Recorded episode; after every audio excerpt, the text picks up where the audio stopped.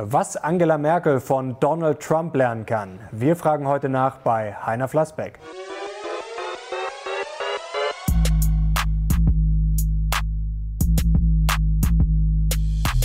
Servus Leute und herzlich willkommen in einem brandneuen Video der Mission Money. Wir sind heute back mit einem der bekanntesten Ökonomen Deutschlands. Er steht für Klartext. Er war Staatssekretär im Bundesministerium der Finanzen und er sagt gerne, der Neoliberalismus sei gescheitert, aber ausgerechnet er sagt auch, Donald Trump hat recht.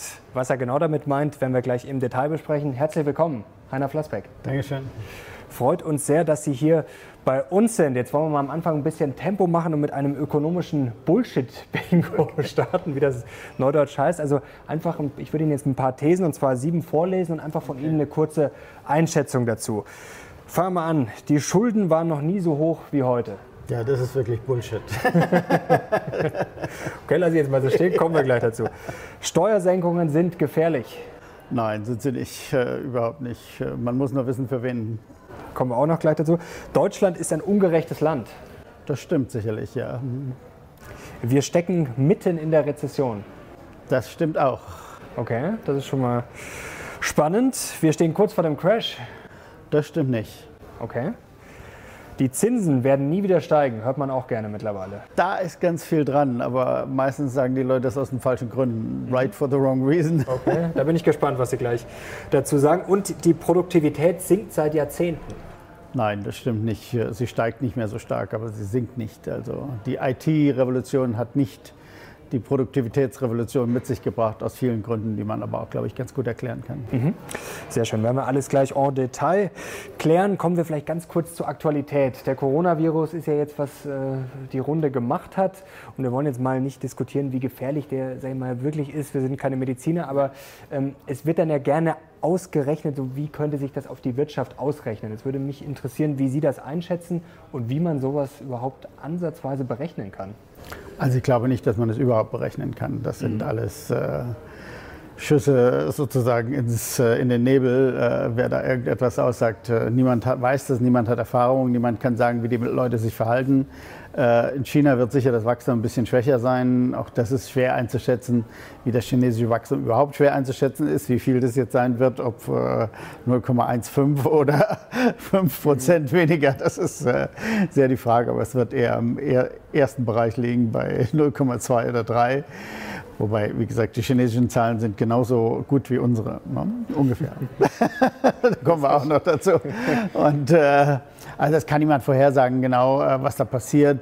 Äh, es ist aber natürlich eine weitere Schwächung. Das ist schon klar. Wenn die Leute in China äh, in ihren Wohnungen sitzen und nicht konsumieren, dann ist das bedeutet das nochmal ein Nachfragerückgang.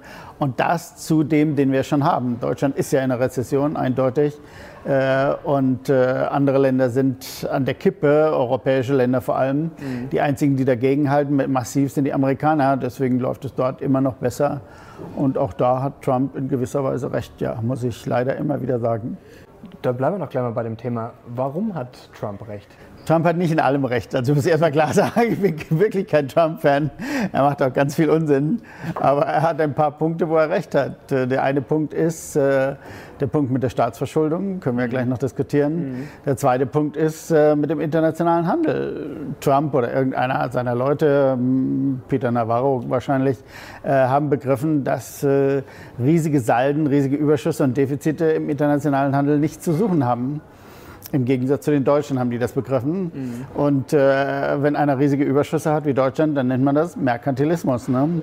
Nicht Merkelantismus, sondern Merkantilismus.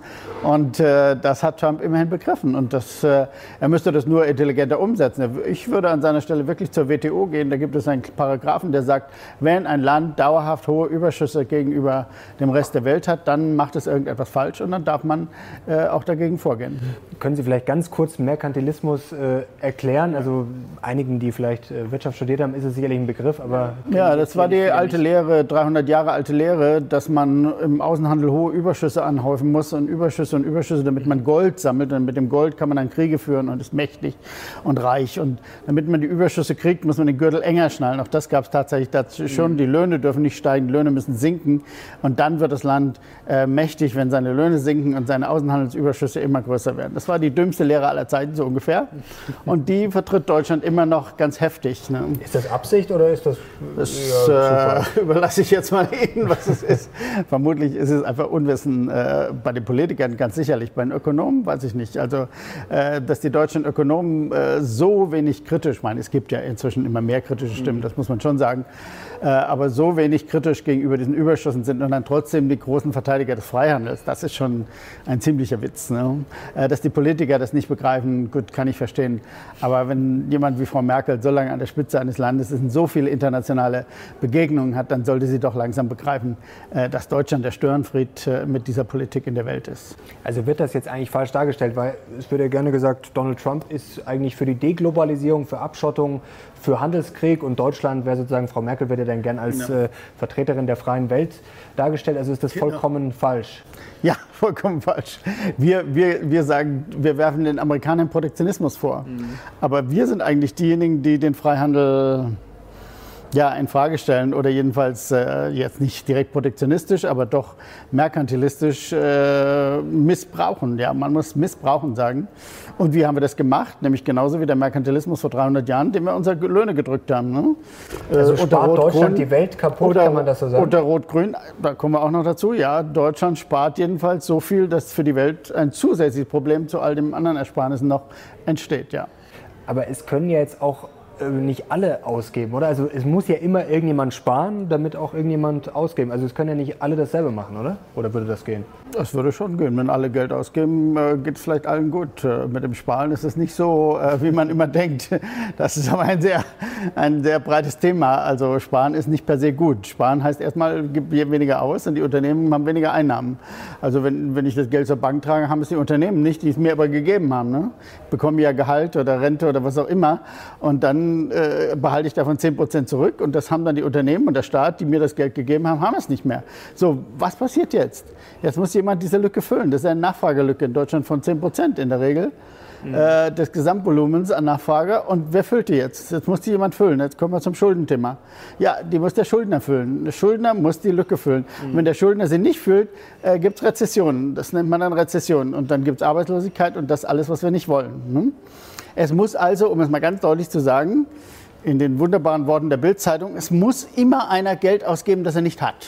Mhm. Ne? Bildzeitung hat geschrieben, die Italiener wollen Geld ausgeben, das sie nicht haben. Das ist aber immer so. Immer muss einer Geld ausgeben, das er nicht hat. Das ist Wirtschaft. Aber wie, okay, aber dann funktioniert ja theoretisch dieser Kreislauf immer weiter, oder? Also Sie sagen gerade, ja, Rezession genau. verhindern. Aber gibt es das, dass man, dieses, dass man das so glättet, dass man einfach keine Zyklen mehr hat? Könnte man auch. Ja, wenn jetzt alle Leute, wenn 100 Prozent wieder ausgegeben wird, in den USA ist das ja in vielen Jahren der Vergangenheit, in den letzten 20 Jahren, einige Mal der Fall gewesen, dass die Sparquote null war oder sogar negativ war. Äh, dann läuft die Wirtschaft sehr gut. Ja, das ist kein Problem. Dann können die Unternehmen trotzdem investieren. Weil es wird dann investiert sozusagen aus dem steigenden Einkommen. Nicht aus der Ersparnis heraus, sondern aus dem Einkommen, das dann steigt und können die Unternehmen trotzdem investieren, obwohl eigentlich niemand gespart hat und niemand sparen wollte.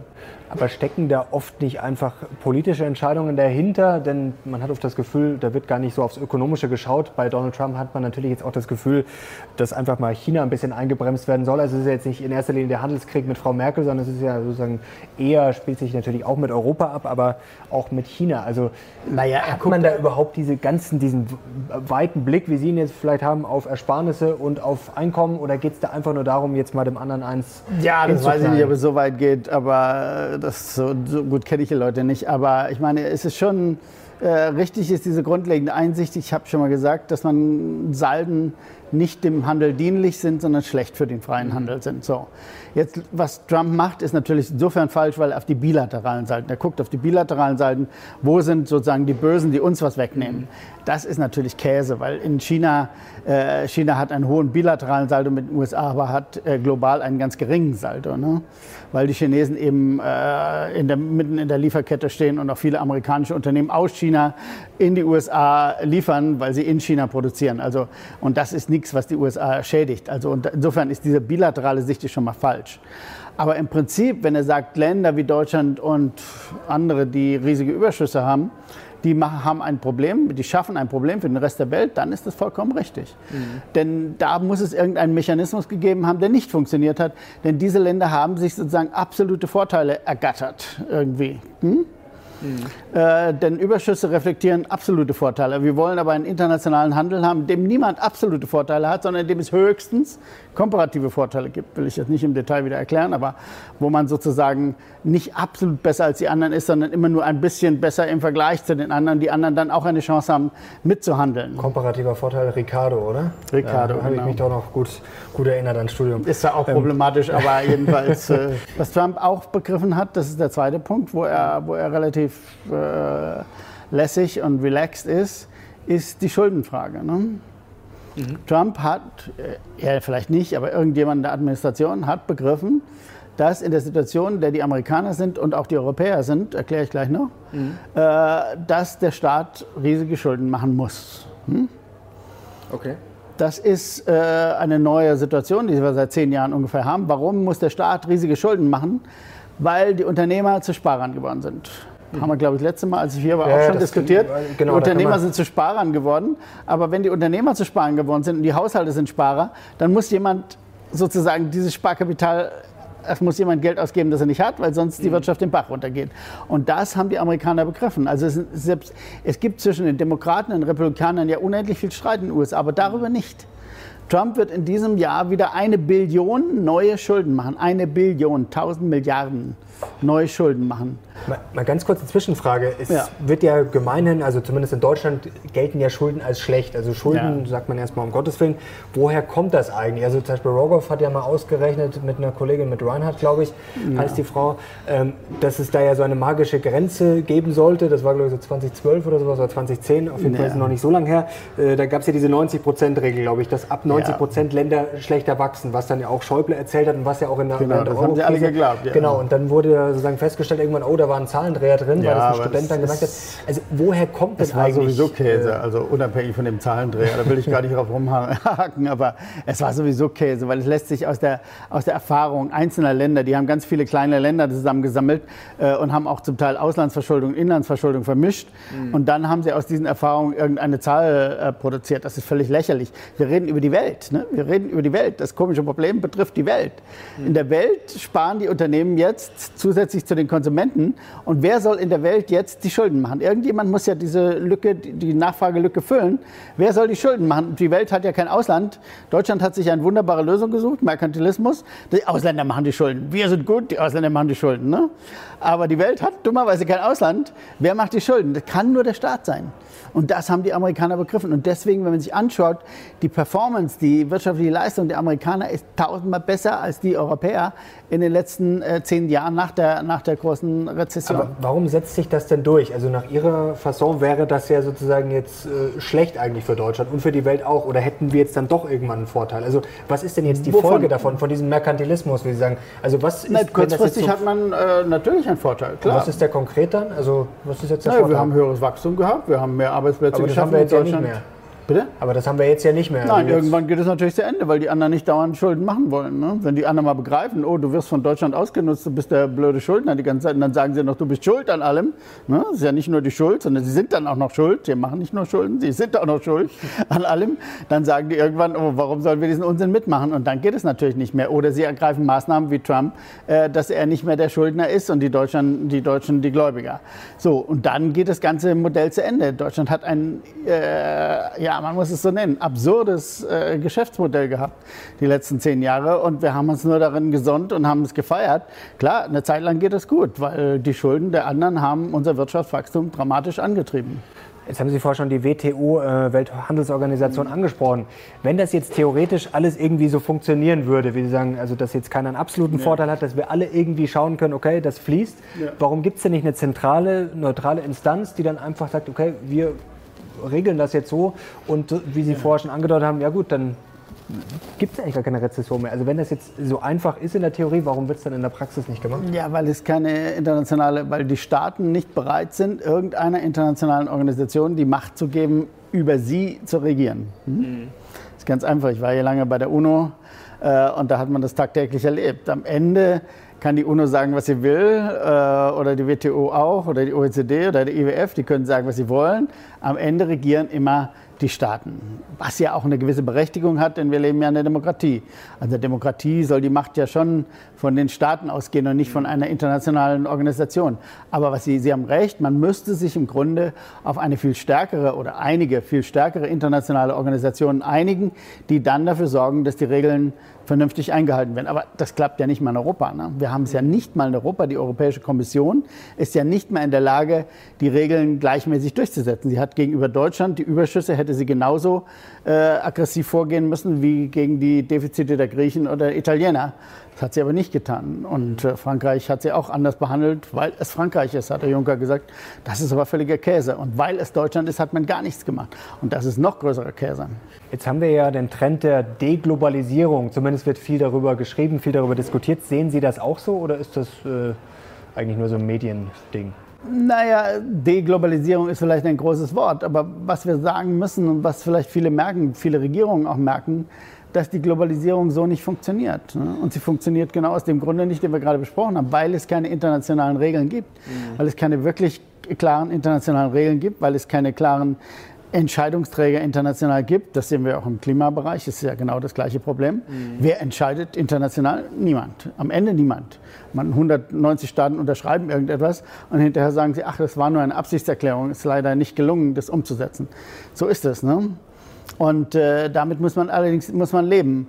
Wir müssen also äh, von Seite der starken Staaten, der Staaten, die da äh, die, die intellektuelle Power haben, dafür sorgen, dass äh, die Dinge ernsthafter diskutiert werden. Das ist die einzige Möglichkeit. Das ist zwar frustrierend und langsam, aber es ist die einzige Möglichkeit, weil die mhm. Macht der Staaten werden wir nicht äh, einfach weg, wegdrücken können. Jetzt Macht äh, vom Staat, kommen wir nochmal auf die Schulden zurück. Äh, wie Sie zur Schuldenbremse stehen, muss ich jetzt eigentlich gar nicht fragen. Nein, muss man nicht fragen. jetzt ist ja eigentlich die Frage, warum in Deutschland, die Politik ist ja jetzt nicht gerade so beliebt. Man könnte jetzt auch durchaus von einer Krise sprechen, gerade von den großen Parteien, von den Volksparteien. Es wäre doch jetzt eigentlich populär herzugehen und sagen, okay, wir senken jetzt die Steuern, äh, wir machen Konjunkturprogramme das wäre doch eigentlich geschenkt. Warum machen das die Politiker nicht?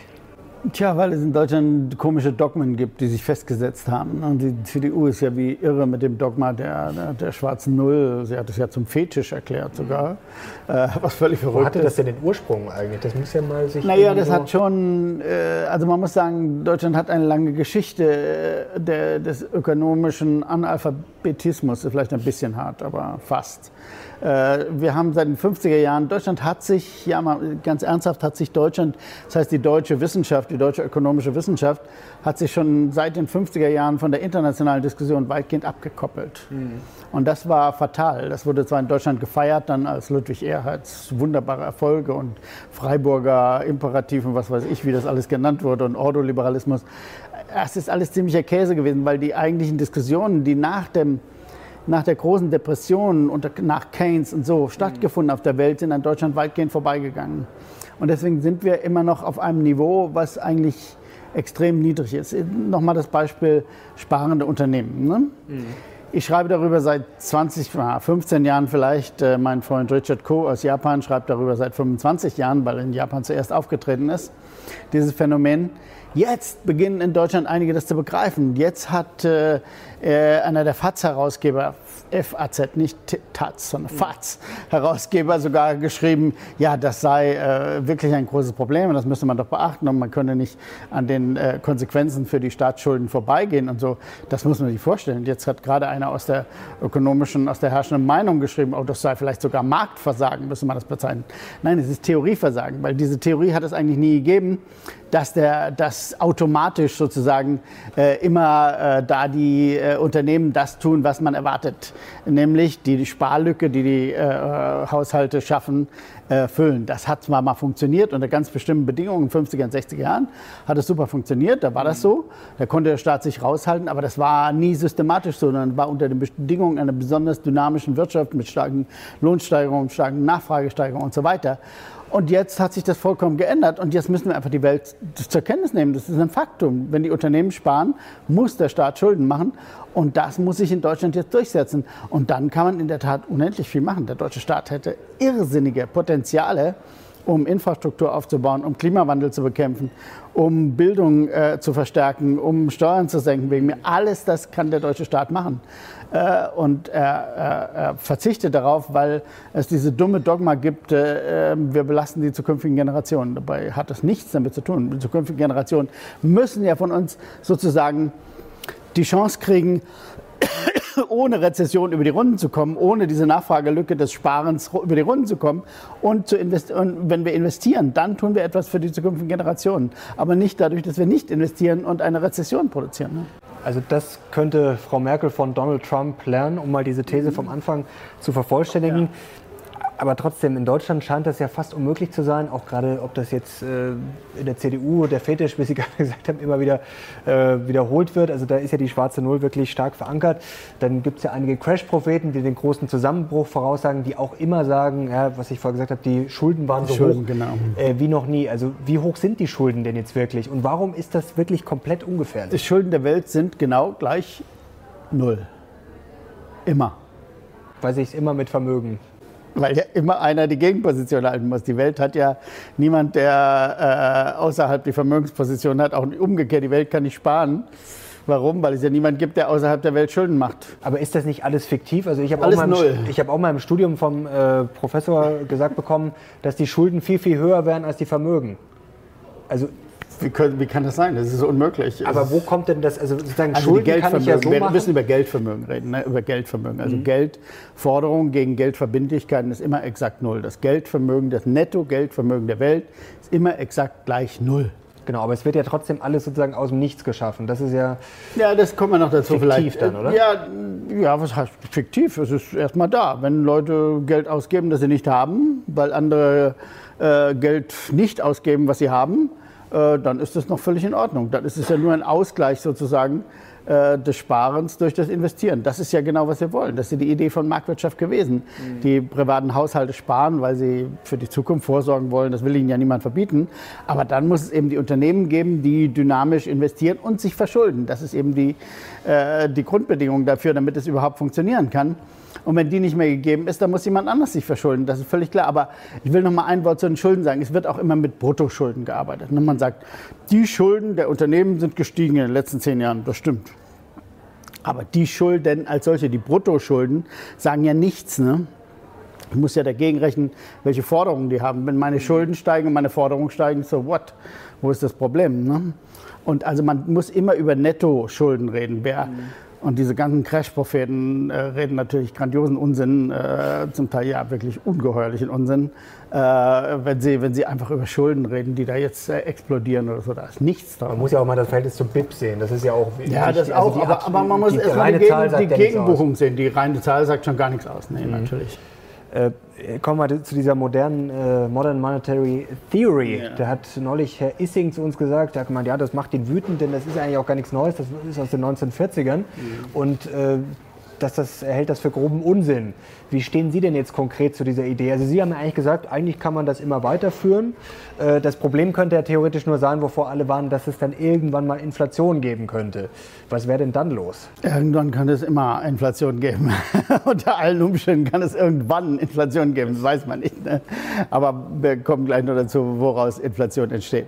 Nein, zunächst mal die MMT, diese Modern Monetary Theory, hat schon ein paar Dinge zurechtgerückt es ist überhaupt nichts, es ist erstmal, um es klar zu sagen, es ist nicht monetär, es ist eher fiskalische Theorie mhm. und es ist nicht sehr modern, es ist wirklich uralt. Aber äh, es ist immerhin ein neuer Ansatz, der, äh, der ein bisschen frischen Wind in die Wissenschaft gebracht hat und äh, insofern ist es richtig, äh, was die sagen, dass man jetzt nicht sich verrückt machen muss. Und diese Salden, äh, von denen ich gerade gesprochen habe, die sind auch ein wichtiger Bestandteil dieser, dieser MMT. Insofern ist das alles vollkommen richtig. Wo die MMT meines Erachtens weit übers Ziel hinausschießt, ist dann bei der Frage, woher kriegt der Staat das Geld? Hm? Da sagen die nämlich, und das ist das sicherlich, worüber Issing sich aufregt, dass der Staat auch jetzt nicht an Kapitalmarkt gehen muss, um sich da Geld zu leihen von den Leuten, obwohl es jetzt bei Nullzinsen auch in Ordnung wäre, äh, sondern der Staat kann auch direkt zur Zentralbank gehen und sich da Geld geben lassen. Gib mir mal zwei Milliarden und patsch, macht die Zentralbank einen Computerklick und schon hat der Staat zwei Milliarden. Kann man machen, kann man machen. Ist nicht, ist nicht so, dass man das nicht machen könnte. Oder es gibt ja das andere wunderbare Beispiel, dass man sagt Helikoptergeld. Mhm. Warum geben wir nicht jedem Deutschen mal 2000 Euro? Dann würde doch die Nachfrage angeregt, die Wirtschaft würde laufen, das wäre doch gut. Es ist ganz einfach zu verstehen, warum das nicht so einfach ist, wie es klingt. Mhm. Weil am nächsten Monat die Leute würden vielleicht sagen, ich will noch mal 2000. Und dann will ich im Monat drauf wieder 2000. Und dann will ich vielleicht nicht 2000, sondern will 5000. Wenn es doch kein Problem ist, warum gibt mir der Staat nicht 5000? Oder 20.000. Oder 20.000. Und dann kommt, dann genau, dann kommt ne? irgendwann das Problem, genau, dass wir zu viel Geld im System haben und zu wenig Ressourcen. Und dann muss sich das in Inflation entladen. Wir sind unendlich weit davon entfernt, hat jetzt mit der heutigen Situation nichts zu tun. Aber das muss man schon zugestehen, das ist äh, nicht beliebig machbar.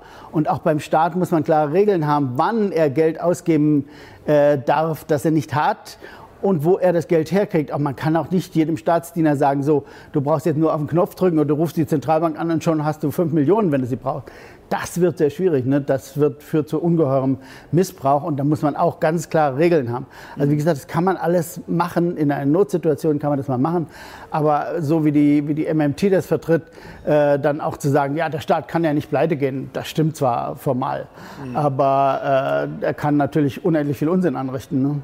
Obwohl er nicht pleite geht, kann er un unglaublichen Unsinn anrichten. Und es gibt ja viele Länder, die in der Vergangenheit Un Unsinn angerichtet haben in dieser Welt, muss man ja nur rumgucken. Und das, das schieben sie zur Seite und das halte ich für sehr problematisch. Zur EZB-Politik, Zinsen, Inflation kommen wir gleich noch. Äh, ganz kurz noch zu den Schulden. Also man muss ja auch immer ähm, mal sehen, wo die Schulden sozusagen hinwandern, also für was Schulden gemacht werden.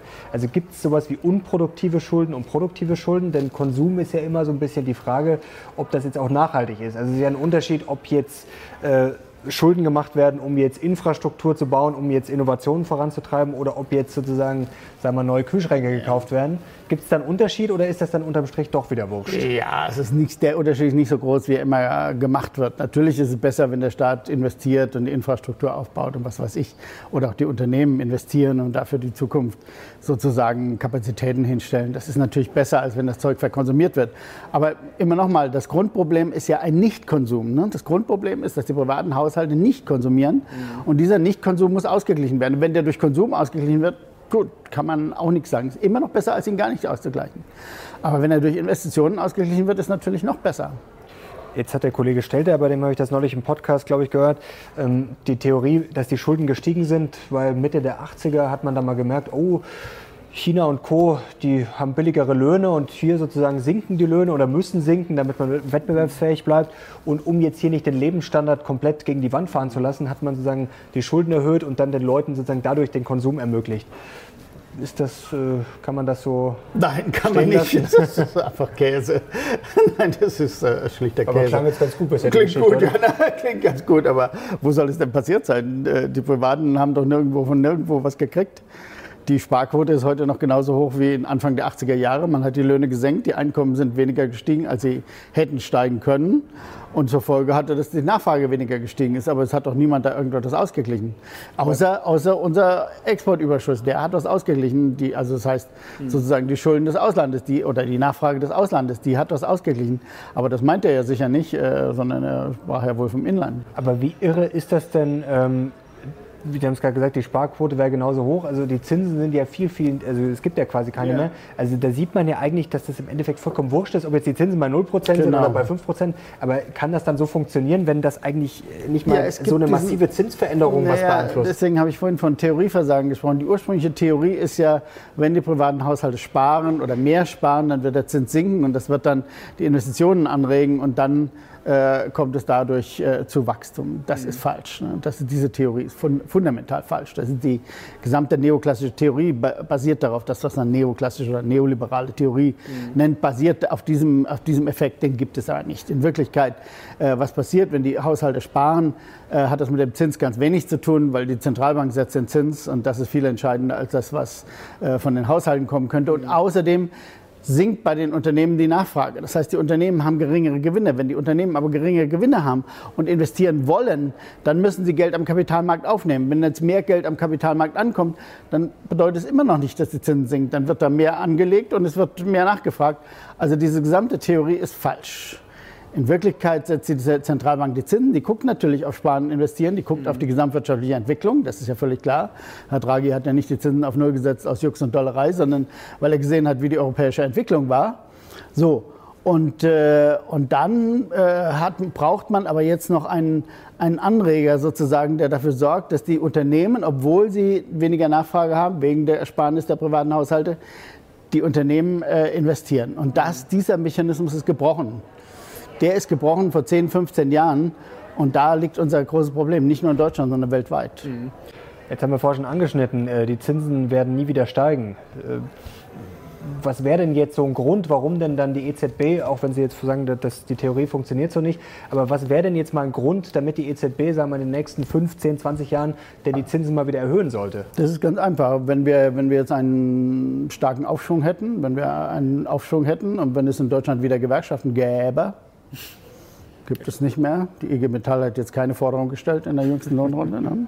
Also, es gibt's also noch, wenn es mal richtige Gewerkschaften gäbe wieder, dann würden diese richtigen Gewerkschaften bei einer Situation, wo wir uns der Vollbeschäftigung nähern, Deutschland wird ja immer schon von Vollbeschäftigung geredet, die würden höhere Löhne verlangen. Und dann würde irgendwann die Inflation steigen. Das ist äh, ein nachgewiesener, eindeutig nachgewiesener Zusammenhang. Die Inflation wird in erster Linie bestimmt über Lohnsteigerung, Lohnstückkostensteigerung, also das, was die Löhne über die Produktivität hinaussteigen. Die Nominallöhne im Verhältnis zur Produktivität, das entscheidet über die Inflationsrate. Also insofern könnte es schon irgendwann Inflation geben, nur wir würden es ja vorher merken. Ne? Mhm. Also es ist nicht so, die wird ja nicht Merkt vom Himmel fallen. erst, wenn es zu spät ist? Ja, nee, nee, warum eigentlich? Man, man sieht ja, was passiert. Man muss ja nur hingucken. Man sieht, wenn die Lohnstückkosten plötzlich nicht um 1% steigen, sondern um 3 und dann um 4 und um 5, dann weiß man es ja, oh, jetzt kommt irgendwann bald was und dann kann die Notenbank dagegenhalten. Also diese Ketchup-Theorie, Ketchup-Flaschentheorie, ich weiß nicht, ob Sie darauf anspielen. Man ja, gut, schüttelt und ja irgendwann kommt es geschossen. Ja. Das ist äh, nicht so. Aber es ist ja auch schon mal daneben gegangen. Also so ist es ja nicht. Also auch in Deutschland gerade. Also damals mit dieser Hyperinflation. Also ja, natürlich ist daneben gegangen, weil man ganz viel Unsinn gemacht hat. Ich sage ja, Staaten machen beliebig viel Unsinn. Das ist nicht der, das ist nicht der Punkt. Aber äh, ist die Frage, an welchem Punkt man, man merkt, dass so etwas passieren könnte. Und es ist immer ein Treiben äh, von Löhnen und Preisen. Die treiben sich immer gegenseitig. Wir hatten ja Ölpreiskrise auch einen exogenen Schock. Die Ölpreise sind gestiegen, dann sind die Löhne gestiegen, völlig verrückt. Und dann sind die Preise gestiegen und dann hat die Bundesbank alles zusammengekloppt. Äh, das war eine, ein völliges Staatsversagen. Ne? Das war jetzt eine jüngere Geschichte, wo wir schon eigentlich ein bisschen klüger waren. 23 hat man noch viel weniger gewusst über Ökonomik. Lernt, lernt, die Ökonomik eigentlich dazu schon, oder? Oder ist das eine Illusion? Ganz langsam. Ganz langsam, aber immerhin schon ein bisschen. aber immerhin so kein bisschen. Jetzt hat der Kollege Paul Schmelzing hat vor kurzem äh, was Interessantes rausgebracht. Er hat äh, das jahrhundertelang untersucht und hat eigentlich so einen Langfristtrend festgestellt, dass die Zinsen, es ist eigentlich nichts Neues, wäre klar, äh, zwischendurch gehen sie natürlich mal wieder hoch, aber dass die eigentlich seit Jahrhunderten fallen würden. Ist das... Würden Sie das unterschreiben oder ist das Ja, das, weil, also mit den Jahrhunderten, mit den Daten über 100 Jahre muss man immer sehr vorsichtig sein. Also mhm. Zinsen gibt es noch ein paar, aber äh, ich kenne zum Beispiel eine sehr lange Reihe der Bank of England äh, von 1878 bis heute, also die kurzfristigen Zinsen, die die Bank of mhm. England selbst gesetzt hat da ist nichts von einem Jahrhundert fallen, überhaupt nichts. Sie sind im Gegenteil, jetzt sind sie gefallen, in den letzten 10, 15 Jahren. Da sind sie einmalig gefallen. Die waren noch nie so niedrig vorher, in den ganzen über 100 Jahren. Ne? Mhm. 150 Jahren waren sie nie so niedrig wie jetzt. Also ich weiß nicht, wo das herkommt. Äh, das ist schwer zu sagen, äh, weiß ich nicht, kann ich jetzt nicht nachvollziehen. Aber ich glaube es nicht. Äh, der Punkt, der Punkt ist, was wir auf der ganzen Welt gemacht haben. Wir haben mit der, ja, man muss sagen, mit der neoliberalen Revolution, 70er, 80er Jahren, haben wir uns diese Sparideologie wieder angeeignet. Mhm. Und haben nicht begriffen, dass die Wirtschaft so nicht funktioniert. Und dann haben wir Druck auf die Löhne gemacht und haben systematisch Deflationsszenarien eingebaut. Ne? Selbst in den USA, wo die wirklich an Vollbeschäftigung sind, steigen die Löhne viel weniger als früher. Weil auch dort die Gewerkschaften massiv geschwächt worden sind, weil es das gar nicht mehr gibt. In den USA gibt es praktisch keine Funktion. Aber wenn die Löhne jetzt zu hoch werden, dann haben wir wieder das Problem, Nein, nicht zu hoch. Äh, vor 20 Jahren hatten, Nein, sie müssen vernünftig steigen. Zu viele Arbeitslose gibt. Nein, sie, nee, nee, nee, nee, das ist auch eine falsche Theorie, wenn ich das mal sagen darf. Die, wenn die Löhne so steigen, dass die, also muss ich nochmal grundsätzlich sagen, wenn die Löhne, die Reallöhne, Reallöhne jetzt mhm. Kaufkraftbereinigt, also die Reallöhne so stark steigen wie die Produktivität, ist die entscheidende Voraussetzung dafür, dass wir überhaupt Vollbeschäftigung bekommen können. Mhm. Lohnsenkung vernichtet Arbeitsplätze, vernichtet Arbeitsplätze hat IG Metall leider auch nicht begriffen, weil sie machen jetzt Lohnsenkungen, relative Lohnsenkungen. Ja, dieses einzelwirtschaftliche Denken, ich senke meine Löhne, wenn es mir schlecht geht und dann geht es mir wieder besser, das stimmt nicht gesamtwirtschaftlich, ist gesamtwirtschaftlich falsch. Mhm. Einzelwirtschaftlich stimmt, das Einzelunternehmen, wenn das seine Löhne senkt, verbessert es seine Wettbewerbsfähigkeit ja, gegenüber dem Rest der Welt und dann geht es ihm besser. Wenn das aber alle machen, können sie ja nicht die Wettbewerbsfähigkeit verbessern. Gegen wen? Ne? Oder wenn ein Land das versucht und seine Währung aufwertet, das was ja der Normalfall sein sollte. Ne? Wenn Deutschland jetzt nicht in der Europäischen Währungsunion gewesen wäre, hat seine Löhne abgesenkt, was wäre passiert? Die D-Mark hätte aufgewertet und dann wäre der ganze Spuk vorbei gewesen. Nach, nach Schröder, unmittelbar nach 2005, wäre Schröder als der schlechteste Ökonom aller Zeiten angesehen worden, weil er einfach einen Blödsinn gemacht hat. Äh, in der EWU haben wir das ausgenutzt und Schröder ist der größte Ökonom aller Zeiten. Das ist doch schön. Das war trotzdem ein Irrtum, ein ungeheurer Irrtum. Bleiben wir beim Thema Deutschland. Äh, ja. Sie haben schon angedeutet, Sie halten es für ein ungerechtes Land. Ähm, ja. Was ist denn ungerecht und wie könnte man es gerechter machen? Naja, wir haben im Zuge dieser Schröderschen rot-grünen Reformen, sozusagen Reformen in Anführungsstrichen, äh, ist tatsächlich die Einkommensverteilung hat sich massiv verschoben. Der Gini-Koeffizient, was immer man nimmt, mhm. hat einen gewaltigen Schub gemacht. Was heißt, Deutschland ist ungleicher geworden. Und das liegt einfach daran, dass die Einkommen der Masse der Arbeiter äh, nicht gestiegen sind. Wir viele Billigjobs gemacht haben, die Leute äh, und auch die, die Lohnersatzleistungen runtergefahren worden sind, Hartz IV und so weiter. Und dadurch ist Deutschland tatsächlich äh, ein großes Stück ungerechter geworden, ohne dass es sinnvoll gewesen wäre. Ne? Man, man, man, muss immer sagen, wenn es jetzt so wäre, damals hat man gesagt, sozial ist, was Arbeit schafft. Ne? Wenn es Arbeit schaffen würde, wenn ich die Löhne senke, dann müsste man sagen, ja, vielleicht ist es dann notwendig gewesen. Aber das ist ja nicht so. Es ist eben nur für Deutschland so, weil Deutschland als einziges Land der Welt seine Wettbewerbsfähigkeit verbessert hat. Aber das ist kein Rezept für die Welt und auch kein Rezept für Deutschland für immer, weil, wie gesagt, die anderen sich nicht auf Dauer gefallen lassen, dass ein Land immer besser ist. Mhm. Es gibt keine Möglichkeit für ein Land, für ein Land auf Dauer seine Wettbewerbsfähigkeit zu verbessern. Ne? Und deswegen ist diese große Illusion, mit der wir 20 Jahre rumgelaufen sind, Standortwettbewerb und so, das ist ein, vielleicht die größte Konfusion überhaupt gewesen. Ne? Ja gut, wettbewerbsfähig werde ich ja, indem ich einfach äh, gute Innovationen habe, gute Unternehmen habe. Äh, Eigentlich nicht, weil... Auch nicht. Nein, weil die Löhne sollten ja so steigen wie die Produktivität. Wenn die Löhne so steigen wie die Produktivität, dann verbessere ich mit höherer Produktivität meinen Lebensstandard. Wie schön. Ist doch super, sollte man ja auch tun. Aber ich verbessere nicht meine Wettbewerbsfähigkeit. Die Wettbewerbsfähigkeit verbessere ich nur, wenn, ich, wenn meine Produktivität steigt und meine Löhne nicht mitsteigen. Dann ist es aber ein Verstoß gegen die internationalen Regeln so schon. So, äh, ja, weil ich dann absolute Vorteile mehr arbeite. Das mhm. ist der absolute Vorteil. Und der müsste eigentlich ausgeglichen werden durch eine Aufwertung der Währung. Nur das hat in der EWU eben nicht mehr, hat's nicht mehr gegeben.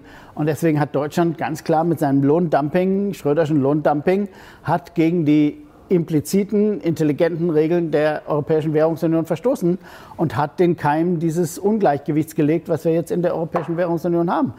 Die Eurokrise ist übrigens auch noch nicht vorbei, sondern solange Deutschland diesen Überschuss hat, äh, besteht die weiter. Ne? Was müsste ein Kanzler denn jetzt, oder wenn Sie Kanzler werden würden, was würden Sie denn konkret ändern?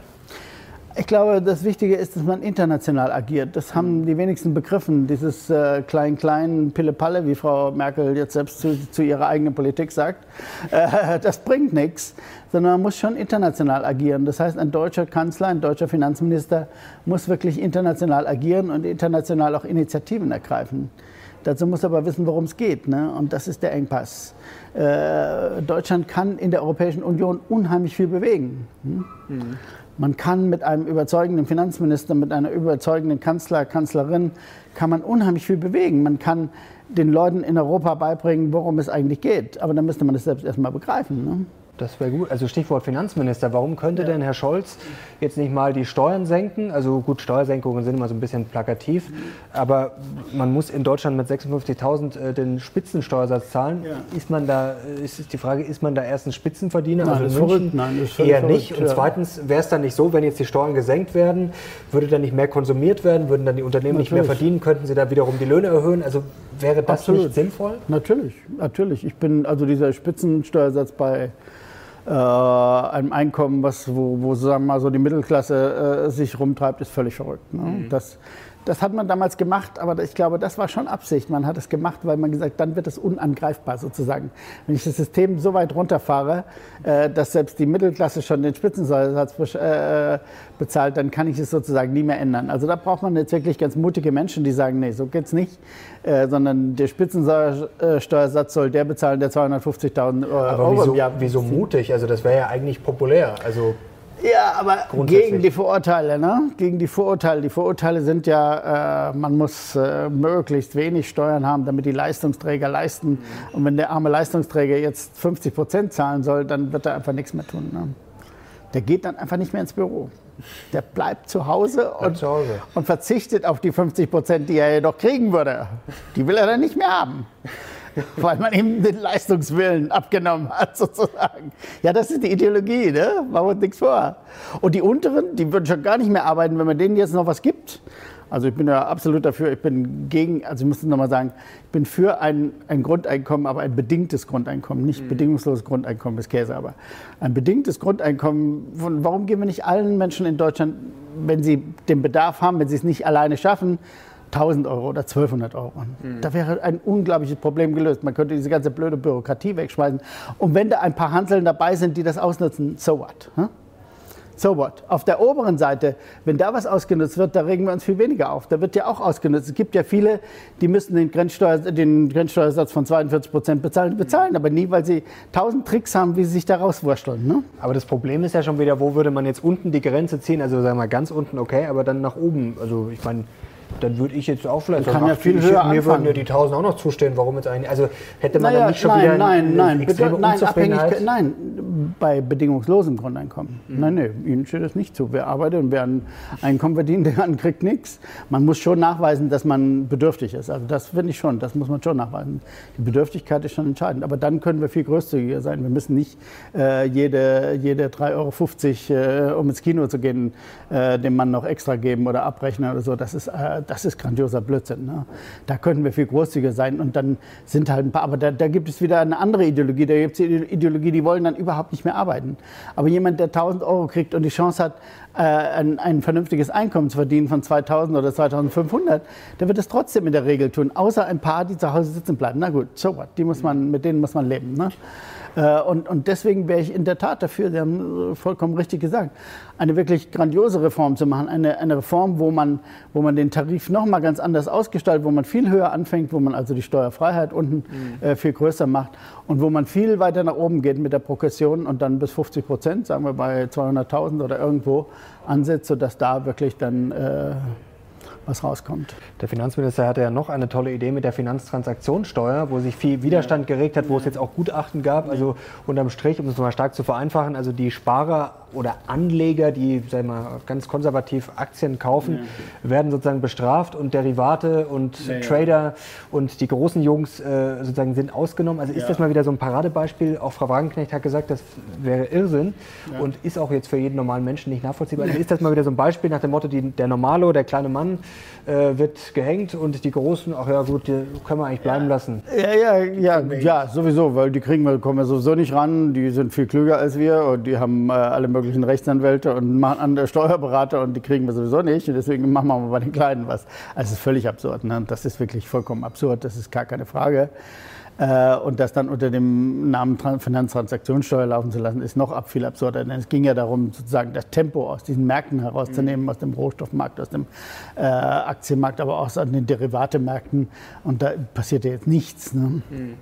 Also, äh, aber das ist ein großes Thema, über das man nochmal gesondert, gesondert reden muss. Aber äh, dieses jetzt ist, ist vollkommen verkehrt, das stimmt.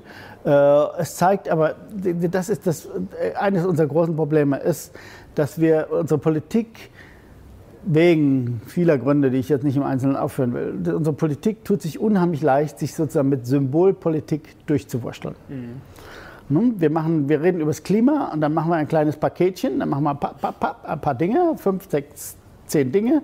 Und dann sagen wir, jetzt haben wir, haben wir was getan. Ne? Und wir machen äh, eine komische Finanztransaktionssteuer oder Börsensteuer. Und dann sagen wir, jetzt haben wir doch das Problem gelöst. Und das, da, da hängt es fundamental in unserer Gesellschaft. Da gibt es keine ernsthafte Diskussion. Es gibt auf der politischen Ebene zu wenig Sachdiskussionen. Das sieht man jetzt auch in Thüringen, by the way. Mhm. Äh, aber es gibt auch ähm, äh, in den Medien und sonst wo zu wenig ernsthafte Diskussionen um die Frage, ja, was müsste man denn jetzt tun? Was könnte man denn wirklich tun? Und, und wo muss man ganz anders herangehen, damit man etwas bewegt in Sachen Klima zum Beispiel? Da könnte man was tun. Erscheint in Kürze ein neues Buch von mir, wenn ich das mal sagen darf. Dürf, dürfen Sie, dürfen Sie. Schneiden wir dann nachher raus, aber okay. nee, nee, war nur Spaß. Aber Natürlich. Äh, was ist dann die These in dem Buch? Die These im Buch, es wäre machbar, aber die Welt ist nicht so gebaut, dass sie es könnte, im Moment könnte. Man muss noch ganz viel lernen, vor allem über Ökonomie, Ökonomie lernen oder Ökonomik lernen, damit man es machen kann. Man braucht nämlich Strukturwandel, man braucht schnellen Strukturwandel, mhm. aber schneller Strukturwandel lässt sich in der Demokratie eben nur verkaufen dadurch, dass ich erfolgreich wirtschafte. Ne? Mhm. Ich muss den Leuten Arbeitsplätze bieten, obwohl ich Strukturwandel mache, obwohl ich das System in eine andere Richtung fahre, muss ich den Leuten äh, Arbeitsplätze sichern. Das kann ich aber nicht mit der statischen äh, Politik, die, die jetzt Herr Scholz und Frau Merkel betreiben, sondern da muss ich wirklich verstehen, was in dieser Wirtschaft passiert und ich muss wissen, wie sie angetrieben wird. Ne? Jetzt sind wir schon beim Thema, und zwar Rezession. Sie haben vorher gesagt, klar sind ja. wir in der Rezession. Ja. Was kann man da denn jetzt machen? Oder also ich muss zunächst mal mein Lieblingsthema aufgreifen, das, warum wir keine offiziell gemessene Rezession haben. Äh, ich will es mal provokant sagen, äh, weil das Statistische Bundesamt sehr viel Fantasie hat. Aber es wird ja unterschieden aber nach keine Statistik, Branchen, also das aber keine wirkliche Statistik. Nein, es gibt keine Statistik, die zeigt, dass wir keine Rezession haben. Es gibt nur Statistik, die zeigt, dass wir Rezession haben das, was das Statistische Bundesamt dazu schätzt, schätzt äh, hat die Rezession verhindert, äh, scheinbar. Aber nur auf dem Papier. Ne? Also in Wirklichkeit ist Deutschland eine Rezession, machen wir uns nichts vor. Aber ich hoffe, ja alle noch relativ entspannt. Also naja, in der Industrie ist, glaube ich, niemand mehr entspannt. Ja, in der Industrie sind ja, so eben, ja, ja, Politiker. Ja, ja, die Politiker äh, begreifen ja sowieso nicht, was, was Sache ist. Ne? Also wir haben seit Anfang der 2018, seit Anfang 2018 geht die deutsche Industrie eindeutig runter. Und das wird durch nichts kompensiert. Der Bau ist ein bisschen besser, mhm. aber die Industrie viel größer als der Bau. Der Bau ist vom Gewicht her ganz klein. Und es gibt sonst nichts, was das kompensieren würde. Und was das Statistische Bundesamt in, die Öffentlichkeit, äh, in der Öffentlichkeit verbreitet, ist meines Erachtens ja, nicht zu rechtfertigen um das klar zu sagen. Ich habe mhm. mein Leben 30 Jahre lang volkswirtschaftliche Gesamtrechnung gemacht und geleitet beim DW und äh, ich weiß ein bisschen, was dahinter steckt. Also das ist durch nichts zu rechtfertigen. Also Deutschland in der Rezession und man hätte schon vor einem Jahr anfangen müssen, dagegen zu halten. Warum müssen wir jetzt diese Rezession laufen lassen? Mhm. Vor allem diese Rezession ist deswegen so gefährlich, weil sie droht ja auf Europa überzugreifen. Europa ist noch ein bisschen besser. In Europa stagniert die Industrieproduktion nur, bei uns fällt sie. Mhm. Aber Europa ist ja in einer viel schlechteren Lage. Wir haben ja in Italien und Frankreich in den letzten Jahren überhaupt keine Reduktion der Arbeitslosigkeit gesehen. Warum? Nicht, weil die faul sind oder nichts machen oder Korruption haben, ist alles Quatsch. Nein, weil die einfach kein Wachstum zustande gebracht haben. Die haben einfach keine hm. wirtschaftliche Dynamik zustande gebracht, die sie gebraucht hätten, die wir hatten, aber die wir nur hatten wegen unserer Überschüsse. Hm? Also müssen wir Europa erstmal, in Europa erstmal dafür sorgen, dass es insgesamt mehr Dynamik gibt, damit die anderen auch eine Chance haben, äh, von ihrer Arbeitslosigkeit runterzukommen. Aber was war jetzt der erste Schritt? Denn wir haben ja jetzt schon, wie gesagt, die niedrigen Zinsen, aber da merken wir, okay, das funktioniert so nicht ja, so richtig. Nein, das gesagt, die, Unternehmen, die Unternehmer sind mittlerweile zu sparen geworden. Ja. Also aber was brauchen wir denn noch? Wir haben die niedrigsten Zinsen seit naja, wir müssen, 100 wir müssen. Eine, der Staat muss mehr Einfluss auf die Lohnpolitik nehmen. Kann nur noch Keynes helfen jetzt sozusagen. Ja, sowieso. Aber äh, naja, klar, der Staat muss selbst die Schulden machen. Ne? In Europa, ganz Europa haben wir das gleiche Problem wie die USA. Mhm. Äh, wenn die Unternehmen Sparer sind, äh, muss, der Staat, muss der Staat einschreiten. Wir können uns nicht auf das Ausland verlassen. Europa insgesamt viel zu groß, als sich darauf zu verlassen, dass das Ausland sozusagen sein Problem löst. Und mit Trump sowieso nicht. Der wird es nicht lösen. Mhm. Und die Asiaten auch nicht. Also es gibt keine Lösung äh, für dieses Problem, für dieses wirtschaftliche Problem im engeren Sinne, das Schuldenproblem, wenn es nicht die europäischen Staaten lösen. Und da ist der zentrale Punkt. Da müsste jetzt ein aufgeklärter deutscher Finanzminister nach Brüssel gehen und sagen, Leute, Stabilitäts- und Wachstumspakt war mal, aber ist nicht mehr, kann nicht mehr sein, weil es kann so nicht mehr funktionieren. Ja, das, darum geht es. Und da würde Herr Issing zwar im Achteck sprengen und Herr Weigel wahrscheinlich, aber es ist trotzdem richtig, äh, weil die haben unter ganz anderen Voraussetzungen das damals gemacht und diese Voraussetzungen gibt es nicht mehr. Die Voraussetzungen, unter denen Herr Weigel und Herr Issing äh, und Herr Tietmeyer in den 90er Jahren Maastricht verabschiedet haben, sind alle hinfällig, sowohl empirisch wie theoretisch. Es gibt auch keinen Monetarismus mehr. Der Glaube, man könne, wie Herr Issing das immer geglaubt hat, mit einer Geldmengensteuerung könne man Inflation in Schach halten und können Deflation vermeiden. Das ist alles falsch, das ist grundfalsch. Das wissen wir heute und deswegen muss man auch solche, äh, solche gewaltigen Gesetzesvorhaben wie, der, wie den Stabilitäts- und Wachstumspakt und den Maastricht-Vertrag muss man korrigieren können. Wenn man das im Lichte der Erfahrung nicht korrigieren kann, dann, dann wird man das nicht überleben. Und wir werden sehen, äh, Salvini ist in Italien immer noch äh, ante portas. Ne? Der ist, steht vor der mhm. Tür. Der hat zwar jetzt Emilia Romagna nicht gewonnen, aber er ist so stark geworden, äh, dass er die nächste, nächste äh, Wahl wieder gewinnen wird und dann wahrscheinlich auch die Nationalwahlen. Und in Frankreich ist Le Pen auch noch nicht erledigt. Le Pen ist nicht sehr geschickt in ihrer Art. Wenn da mal jemand anderes kommt, äh, fällt Macron sofort hinten runter. Und, äh, und das wollen wir aber alles nicht sehen. Wir schauen da weg. Wir schauen immer weg. Wir schauen äh, weg und sagen, geht schon irgendwie gut. Ne? Mhm. Das geht Dann nicht. sind wir jetzt schon beim letzten Thema. Europa, Eurozone, Euro. Mhm. Also Sie haben es gerade schon angedeutet, Maastricht-Vertrag müsste alles reformiert werden, ja. wenn ich das jetzt richtig verstanden habe. Was müsste man dann jetzt machen? Also gut, klar, die Zinsen sind niedrig, also sich jetzt zu verschulden, so billig war es gefühlt noch nie. Ja wenn man jetzt mit den Experten spricht, also auch jetzt hier bei Mission Money oft, dann sind sich da eigentlich gefühlt auch immer alle einig, dass man ja eigentlich jetzt, äh, dass der Staat sich jetzt nicht blind verschulden soll, aber gerade für Investitionen, also dass man da, auch ob das jetzt so ein Staatsfonds ja, wäre oder was klar. auch immer, dass da sicherlich einiges möglich wäre. Ähm, Jetzt ist ja die Frage, Sie haben gerade gesagt, einen vernünftigen äh, Finanzminister oder einen aufgeklärten, haben Sie gesagt. Ja, wo kriegen wir den denn jetzt her? Also ja, das ist unser Problem. äh, der fällt eben nicht vom Himmel, das stimmt. Wir haben, also das halte ich für das größte Problem unserer Demokratien, aber auch der deutschen Demokratie generell. Dass diese Selektionsmechanismen nicht mehr funktionieren, sodass wir wirklich sehr gute Top-Leute in die äh, politischen Positionen bringen. Mhm. Das ist ein ganz großes Problem, weil kaum ein intelligenter Mensch die Ochsentour durch die Partei macht, um äh, irgendwann Finanzminister oder Wirtschaftsminister zu werden. Und da haben wir ein großes Problem. Die, die 80 Prozent der Leute sind Juristen, äh, die überhaupt nichts von der Materie verstehen und, und mhm. einfach daherreden. Ne? Und, und das geht nicht. Man kann nicht internationale Verhandlungen führen, ohne dass der Verhandlungsführer äh, weiß, wovon er redet. Ne? Und da könnte ich jetzt Beispiele nennen, die ich nicht nennen darf, weil ich immer Beamter war und immer noch bin. aber, aber, aber ich könnte wunderbare Beispiele bringen, die zeigen, dass die Deutschen äh, da auch versagen, systematisch versagen dann hoffen wir mal das Beste, dass da vielleicht noch was äh, zustande kommt. Äh, Sie haben auch ein Buch über die Mythen der Krise geschrieben. Ähm, was ist denn der Mythos, der Sie vielleicht am meisten aufregt, der so, oder Mythos Weisheit, die so im Raum steht? Gut, die Schulden haben wir jetzt schon gesprochen, aber gibt es noch sowas, wo Sie sagen, das ist wirklich das Dümmste, was ich naja, jemals gehört habe? Ein, ein, ein der großen Mythen in diesem Buch, das ist ja schon unmittelbar nach der großen Rezession 2008, 2009 entstanden, ist das, was wir auch schon angesprochen haben, nämlich dieser Monetarismus, diese Idee, äh, wenn ich jetzt viel Geld ins System gebe, dann springt irgendwie Inflation raus. Das tut sie nicht. Ne? Das ist eindeutig widerlegt. Ne? Und deswegen ist diese Lehre auch tot. Wir müssen nur zur Kenntnis nehmen, was es bedeutet, dass diese Lehre tot ist. Es gibt keine große Zentralbank der Welt mehr, die an diese Lehre glaubt. Ne? Aber der gesamte europäische Vertragswerk äh, ist aufgebaut auf dieser Lehre.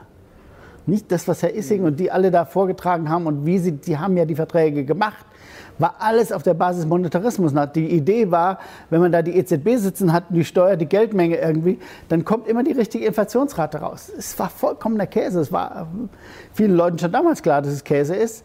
Aber wir müssen das dann zur Kenntnis nehmen. Es muss doch Mechanismen in einer Demokratie und auch in der Europäischen Union geben, die dafür sorgen, dass dann, wenn die, die Verhältnisse sich ändern, dass auch die, die Verträge und die, die äh, institutionellen Rahmenbedingungen geändert werden. Und das gibt es nicht.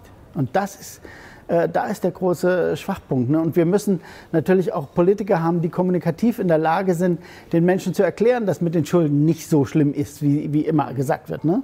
Ich meine, das wäre ja in Deutschland das größte Problem. Äh, wenn sich jetzt ein Politiker hinstellt und sagt, oh, wir müssen jetzt mal Schulden machen, boah, der ist ja nach 24 Stunden wird er aus dem Amt, ge Amt gejagt. Ne?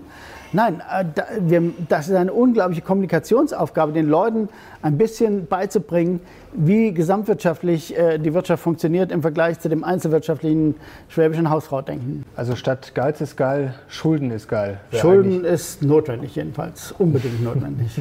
geil wollten Sie jetzt geil nicht sagen? Geil will ich nicht sagen, nein. Schade. Ähm, aber fast. ähm, jetzt wollen wir noch ganz kurz äh, zu Mario Draghi kommen, zur EZB. Ja. Vor kurzem mit dem Bundesverdienstkreuz, da gab es natürlich einen großen äh, Aufschrei, da hieß es, ja, die Sparer wurden ja enteignet, das wird ja auch immer alles äh, so dargestellt nach dem Motto, Zinsen sind niedrig, ja, ja. Klar, das Sparbuch ist schlecht. Wie stehen Sie denn zu dieser ganzen Debatte? Also vielleicht mal plakativ gefragt, hätten Sie Herrn Draghi jetzt auch das Bundesverdienstkreuz verliehen? Ja, konnte man ihm schon verleihen. Also ich weiß jetzt nicht, ob dieser Akt jetzt unbedingt zu diesem Zeitpunkt aber sinnvoll war ja, aber, aber, aber, im Prinzip ja, nein, der hat äh, das alles richtig gemacht, weitgehend richtig gemacht. Nein, am Anfang hat er auch viele Fehler gemacht, aber er hat immerhin gelernt. Er war lernfähig und hat gemerkt nach einer Zeit, dass es ganz anders läuft, als alle immer gedacht haben in der Notenbank. Ich kenne ja Mario Draghi sehr gut, weil wir zusammen Kollegen waren. Als ich im Finanzministerium war, war er auf der italienischen Seite mein Staatssekretärskollege. Und äh, damals war er noch sehr konservativ und hat äh, dann aber über die Jahre gelernt, dass die Dinge doch vielleicht ein bisschen anders laufen.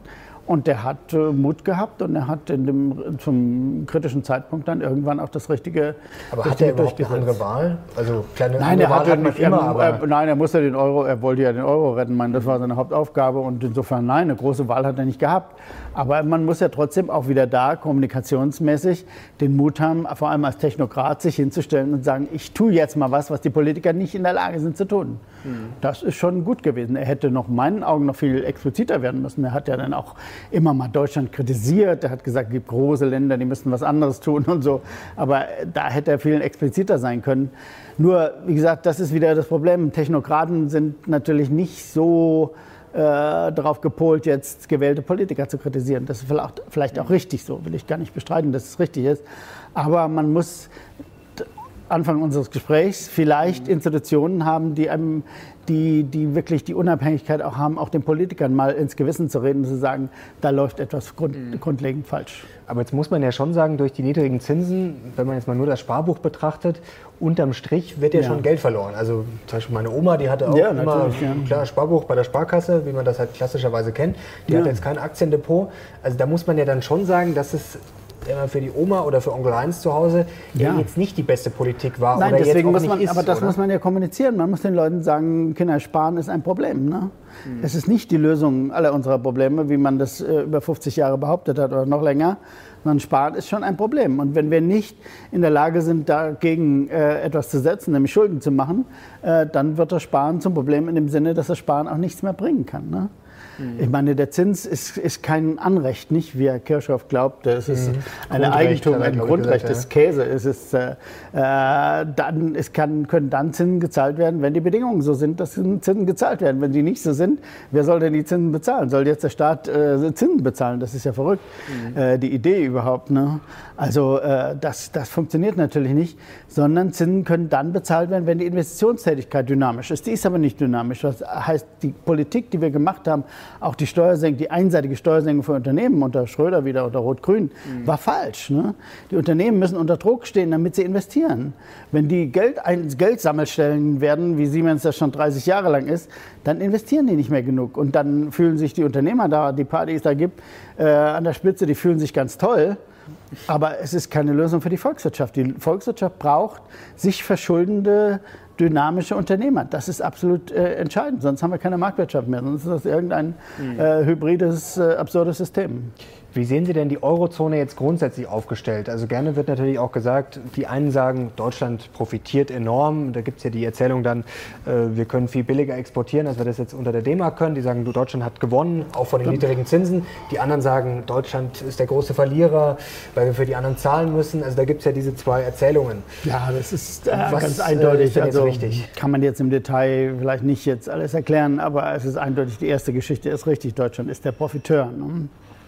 Das, was dann an Kapital danach kam, war sozusagen äh, die Finanzierung dieser, dieser Überschüsse. Mhm. Aber es ist nicht vorangegangen. Es ist nicht Deutschland Kapital exportiert, das den anderen geholfen hätte. Und dann äh, sozusagen müssten die anderen äh, uns jetzt dafür bezahlen. Nein, wir haben von Anfang an profitiert. Wir haben Arbeitsplätze aufgebaut, wir haben Produktion gehabt, wir haben hohe Gewinne gemacht äh, dadurch. Und äh, insofern Entschuldigung.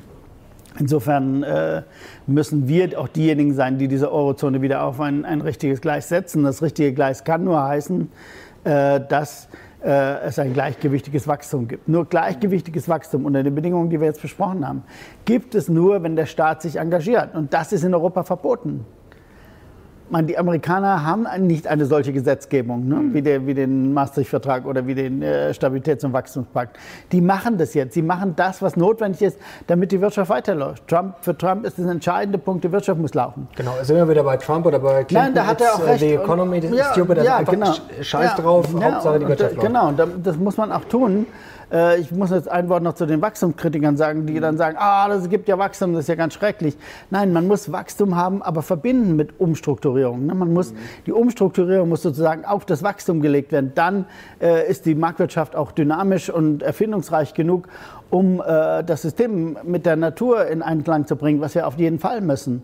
Nur zu sagen, wir, wir schrumpfen jetzt einfach mal und die Millionen, die da hinten runterfallen, die interessieren uns nicht. Das wird nicht funktionieren, denn die wählen dann Trump, der sagt, äh, I don't believe it, äh, Klimawandel, und, äh, oder die AfD, die sagt, äh, stimmt alles gar nicht.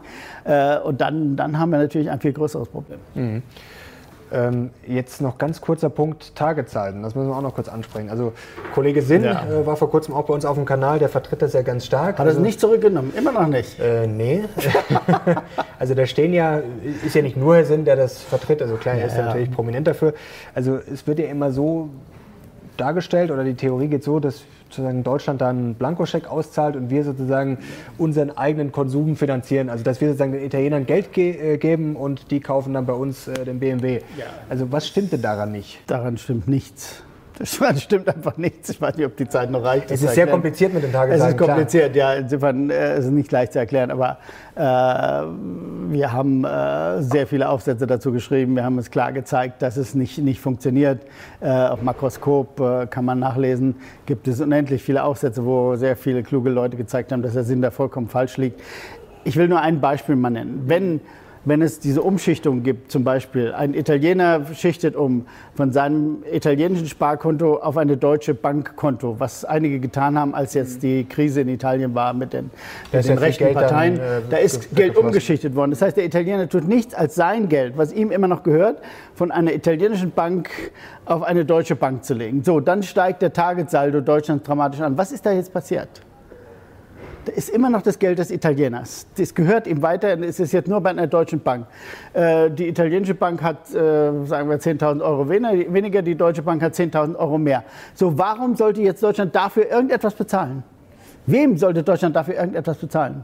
Aber können wir das vielleicht Nichts. ganz kurz erklären, warum dann die Tagezahlen so hoch sind oder beziehungsweise so negativ ja, weil es, sind? Weil, weil die was Banken, ist denn da passiert? Na, weil die, die Notenbanken den, die Fiktion haben, dass sie dann einen Ausgleich herstellen müssen, weil Deutschland mehr äh, Euros sozusagen besitzt als, äh, als Italien. Mhm. Und dafür, weil wir keine konsolidierte europäische Zentralbank haben, haben die die Fiktion, dass dann die regionalen Zentralbanken, die es ja immer noch gibt, mhm. sozusagen eine Forderung haben gegenüber Italien. Aber das ist nur eine Scheinforderung. Es ist nur eine, ein, eine Scheinvorstellung, die mit der Wirklichkeit nichts zu tun hat. Ja gut, aber der Italiener, der jetzt theoretisch überwiesen hat, der hat ja keine Scheinforderung. Also der überweist Nein, der hat ja aber immer noch seine Forderung. Der hat sich aber nichts geändert. Der hat immer noch seine Forderung. Und wenn er jetzt wieder zurücküberweist, dann sinkt der Tag. Im Moment sinkt der Tageszahl ja gerade wieder, äh, weil er vielleicht zurücküberwiesen hat, weil die Unsicherheit ge gegangen ist. Okay, aber warum ist es jetzt beim Italiener eine echte Forderung und das andere sind Scheinforderungen? Weil es Notenbank und innerhalb der Notenbanken okay. Forderungen sind. Die haben nichts mit der Wirklichkeit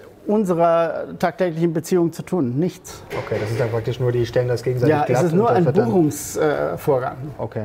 Abschließende Frage noch äh, zum Thema Brexit. Ähm, da auch zum Beispiel Kollege Sinn, der sagt, okay, jetzt wird, werden die Deutschen noch schwächer in der Eurozone, weil sich das Gewicht noch mehr Richtung Südländer verschiebt. Ähm, wie sehen Sie das? Ist jetzt der Brexit, für wen ist der ein Vorteil? Ist der für die Briten Vorteil? Ist der ein großer Nachteil für die Briten. Es gibt jetzt auch mittlerweile viele, die sagen, ja, Großbritannien wird jetzt aufblühen, weil Johnson jetzt da richtig reinbuttern wird, was Sie ja grundsätzlich auch vertreten. Steuersenkungen, Investitionen. Ja, das können wir eben nicht sagen, weil wir ja nicht wissen, was passiert. Wir wissen ja noch nichts. Wir mhm. wissen nicht, wie die Verhandlungen mit der EU ausgehen. Ne? Davon hängt ja ganz viel ab. Wenn die, ob die ein kanadisches Regime kriegen, sozusagen, Freihandelsregime, mhm. oder ob die Teil des Binnenmarktes bleiben, ist ein gewaltiger Unterschied, was Herr Johnson vielleicht noch nicht begriffen hat.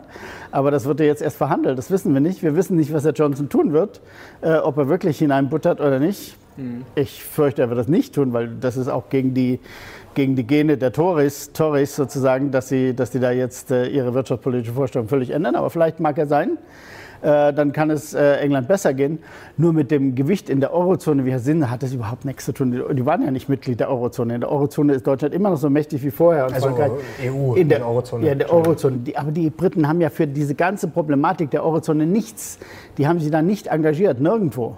Es hm. war ja alles ein deutsch-französisch-italienisches Problem oder Spanisch noch. Aber äh, da, da, verschiebt sich nichts. Aber es gibt ja die europäischen Institutionen mit den Stimmrechten und so, da waren ja die Briten auch dabei. Aber das, das entscheidende Problem, was wir hatten, war, das ist, war und ist das EWU-Problem, nicht das mhm. EU-Problem, das EWU-Problem. Und das, daran ändert sich überhaupt nichts mit, mit dem Abgang der Briten. Mhm. Und alles andere müssen wir abwarten. Ich, ich vermute, wenn meine letzte Vermutung noch hören wollen. Gerne, wir haben noch kurz Zeit, wir müssen nicht die Briten, die Briten, die Briten haben nicht begriffen, dass sie, dass sie wenn Sie jetzt rausgehen und den Binnenmarkt haben wollen, der wirklich Vorteile bringt, natürlich mhm. bringt der Binnenmarkt Vorteile, weil ich muss nicht über Zölle verhandeln, jetzt gut für gut, ne? Mhm. was die Kanadier mussten und was die, was die Australier müssen. Die verhandeln Produkt für Produkt jetzt über Zölle mit der EU. Und die EU wird natürlich ihre Interessen wahren. Ne? Die, die, wird natürlich die Bereiche, die für sie besonders wichtig sind, versuchen zu schützen und die anderen äh, eher freigeben. Also es ist ein irrer Kuhhandel. Und dem im Vergleich dazu gibt es den Binnenmarkt. Der Binnenmarkt sagt, du bist frei, du hast keine Zölle, ist alles, du bist Teil des Binnenmarkts, aber du musst die Bedingungen erfüllen. Das heißt, äh, die meisten Länder, die Schweiz zum Beispiel und Norwegen, haben sich wofür entschieden, den Binnenmarkt zu akzeptieren. Und was tun sie? Sie müssen natürlich die europäischen Bedingungen akzeptieren. Wenn England diese Abwägung muss England jetzt erst treffen, ne, nach dreieinhalb Jahren, muss man sich vorstellen. Haben sie es jetzt vielleicht begriffen, was wirklich at stake ist? Nämlich, sie müssen sich jetzt entscheiden, ob sie sozusagen informeller Teil der EU bleiben mit dem Binnenmarkt und der Anerkennung der Regeln. Dann haben sie aber nichts mehr zu sagen. Sie machen das Gleiche wie die EU, haben aber nichts zu sagen mehr. Mhm. Und, äh, oder sie gehen raus und haben erhebliche wirtschaftliche Kosten. Ich vermute, die wirtschaftlichen Kosten sind enorm. Mhm. Und, äh, und diese einfache Wahl hat den Engländern niemand genommen. Und sie ist auch wirklich nicht diskutiert worden. Und deswegen war ich übrigens für eine Wiederholung des Referendums. Weil zum Zeitpunkt des Referendums hat niemand gewusst, was da wirklich, worüber die Leute wirklich abstimmen. Die wussten nicht, worüber sie abstimmen. Da wurde gelogen, dass sich die Balken gebogen haben. Und das finde ich fundamental problematisch, dass man so ein Referendum, wo die Leute wirklich belogen worden sind, dass man das dann zum äh, Gesetz für alle Zeiten macht. Ne? Mhm. Die Leute waren im deutschen Rechtssystem, sagt man, unter objektivem Irrtum. Und äh, wenn ich Verträge abschließe unter objektivem Irrtum, sind diese Verträge nichtig im deutschen Recht, jedenfalls im BGB. Und Problem war ja auch, dass viele Briten offensichtlich erst nach der Abstimmung dann gegoogelt haben, was bedeutet die haben erst Brexit gen genau das, gewusst, äh, die äh, haben nicht gewusst, nicht so was da passiert. Man hätte sie jetzt nochmal abstimmen lassen sollen und sie fragen sollen, äh, und jetzt kennt ihr ungefähr die Bedingungen, wollt ihr es unter diesen Bedingungen noch machen oder nicht? Das ich, hätte ich angemessen gefunden. Wobei laut Umfragen, glaube ich, war es ja, wieder, war es ja gar nicht so äh, pro. Egal, wie es dann ausgegangen äh, wäre, aber dann hätte man jedenfalls ein informiertes Urteil gehabt und nicht ein völlig uninformiertes Urteil. Nochmal äh, kurz, bleiben wir noch bei der Eurozone, wir haben ja noch zwei, drei Minuten Zeit. Äh, wir wollen jetzt nicht äh, künstlich das abbrechen. Ja. Ähm, es gibt ja jetzt auch mittlerweile viele Kritiker, die sagen, ach, der Euro ist eigentlich schon, äh, gut, da hätte es ihn vor zehn Jahren schon nicht mehr geben dürfen, laut äh, Crash-Propheten. Jetzt sagen einige, das geht nicht mehr lang gut. Einige nennen auch konkrete Zahlen nach dem Motto, in zwei, drei Jahren ist er spätestens vorbei. Äh, glauben Sie, dass wir den Euro noch lange haben? Oder also ich habe wirklich, einige, äh, einige Prophezeiungen abgegeben, die äh, offensichtlich falsch waren, weil ich auch gesagt habe vor zehn Jahren, ich glaube nicht, dass er in zehn Jahren noch existiert. Also habe ich völlig daneben gelegen. Aber ich meine, andererseits habe ich wieder richtig gelegen, weil ich habe vorher gesagt, was passiert politisch. Und das ist passiert. Mhm. Nämlich in Italien dieser extreme Rechtsruck, der ist extrem gefährlich für die EU auf Dauer. Mhm. Salvini ist ein völlig anderer Typ als die meisten äh, Politiker, viel härter, viel brutaler und, äh, und wird sich da, wenn er, wenn er die Macht bekommt, äh, ganz anders äh, bewegen, als es die Griechen etwa mit Tsipras oder so getan haben. Das war lächerlich dagegen. Also da, das Problem ist sozusagen in the making. Es ist immer noch da, es ist nicht weg. Das Problem ist immer noch da und wir, wir schließen nur die Augen davor. Und Macron war, machen wir uns nichts vor, Macron war ein Wunder, ein Heiland, der vom Himmel gefallen ist, ganz plötzlich, wo die Leute gedacht haben, das ist jetzt die Lösung. Jetzt wissen sie, ach, der ist auch nicht die Lösung. Ne? Ja, was machen die bei der nächsten Wahl? Das ist ja alles noch, was kommt. Mhm. Und das, das ist noch vollkommen offen, was da passiert. Und deswegen glaube ich, ist meine Prophezeiung doch nicht so falsch gewesen, denn die enormen Spannungen, die politischen Spannungen, die wir erzeugt haben, haben ja auch zu einem völligen Stillstand der Eurozone geführt. Da bewegt sich ja nichts. Ne? Die können ja nicht mal diskutieren, wir hatten es ja vorhin gesagt, die können ja nicht mal diskutieren, oh, wir haben eine schwierige Wirtschaftslage und wir müssen jetzt was dagegen tun. Das passiert nicht. Mhm. Und mit Frau von der Leyen schon gar nicht, weil die auch keine Ahnung davon hat. ne? Und die, hat ein, die haben einen, einen Kommissar, einen italienischen Kommissar, der null Ahnung hat zum Wirtschafts- und Finanzkommissar gemacht. Ich, meine, ich habe nichts gegen den Mann, aber er hat null Ahnung, erwiesenermaßen. Und Frau von der Leyen hat keine Ahnung. So, wo, wo soll es denn herkommen? Das ist, wo das können wir festhalten, wo das Kernproblem, dass einfach zu wenig Kompetenz dann an den wichtigen Stellen ist. Ähm, jetzt würde ich gerne mal zur Ausgangsthese zurückkommen, zu Donald Trump und ja. auch äh, was Angela Merkel von ihm lernen könnte, äh, wenn man jetzt mal sagt, also wenn jetzt ein Linker Schulden macht und das Wachstum ankurbeln will, dann wird er gerne als Keynesianer äh, verurteilt, würde ich jetzt mal sagen, von denen, die vielleicht ein bisschen ja. weiter rechts stehen. Wenn jetzt ein Boris Johnson und ein Donald Trump Schulden machen, um die Wirtschaft anzukurbeln, ja. sind das dann eigentlich auch Keynesianer? Natürlich, das ist, ja, Keynesianer ist schon, schon nicht mehr der richtige Ausdruck, weil wir sind jetzt in einer permanent keynesianischen Situation. Keynesianisch war früher, wenn die Unternehmen mal nicht die Schulden gemacht haben und investiert haben, dann sollte der Staat einsteigen. Jetzt machen die Unternehmen nie die Schulden und investieren nie so viel, dass die Lücke gefüllt wird und muss es immer der Staat tun. Also schon, wir sind schon sozusagen bei einem super Keynesianismus und den hat Donald Trump voll erkannt. Die Demokraten in den USA aber auch. Die diskutieren darüber nicht ernsthaft. Das ist kein Thema. Also es wird äh, nicht von der Seite der Demokraten jetzt gesagt, wir müssen, äh, müssen Schulden reduzieren. Habe ich jedenfalls noch nicht gehört. Und das war unter Clinton, war das noch die, die größte Leistung von Billy. Billy Clinton war ja, dass er mal einen Überschuss im, im Staatshaushalt hatte. Da, da, haben sie gedacht, jetzt, oh Gott, haben wir die Welt gerettet. War völliger Blödsinn. Äh, ja, und, äh, und das haben immerhin die Amerikaner begriffen. Die Diskussion in den USA läuft da einfach offener, ein bisschen ehrlicher äh, und auch in England. Und deswegen ist es durchaus möglich, dass Johnson auch begreift, was Sache ist und ganz anders agiert, als er es in der, in der EU getan hätte. Abschließende allerletzte Frage, versprochen jetzt. Ähm, wir haben vorher über Sparbuch gesprochen, da sind Sie jetzt, glaube ich, auch kein Freund davon, habe ich gehört. Sind Sie eigentlich auch Aktionär? Oder an der Börse aktiv? Oder wie Nein. in diesen schwierigen Zeiten, wie legen Nein. Sie Ihr Geld an? Nein, ich habe äh, nur eine Immobilie, die ich immer noch abbezahle. Zu meiner Schande muss ich das gestehen, aber die, äh, glaube ich, eine erhebliche Wertsteigerung erfahren hat. Insofern äh, bin ich damit also ganz zufrieden. Aber Aktien habe ich mal, auch mal besessen, auch mal rumgespielt mit, aber schon lange nicht mehr, schon zehn Jahre nicht mehr. Ich, Volkswirt ist ein ganz schlechter Anleger. Ne? Man muss, ja, das hört man tatsächlich. Ja, Volkswirt ist ein ganz schlechter Anleger, weil die wissen ja immer, was halbwegs passiert. Und äh, wenn man das weiß, äh, ist man alle drei Tage aus der Börse raus. während, die, während die, die nichts wissen, die bleiben immer drin und die machen die Gewinne. Die Volkswirte machen immer Verluste.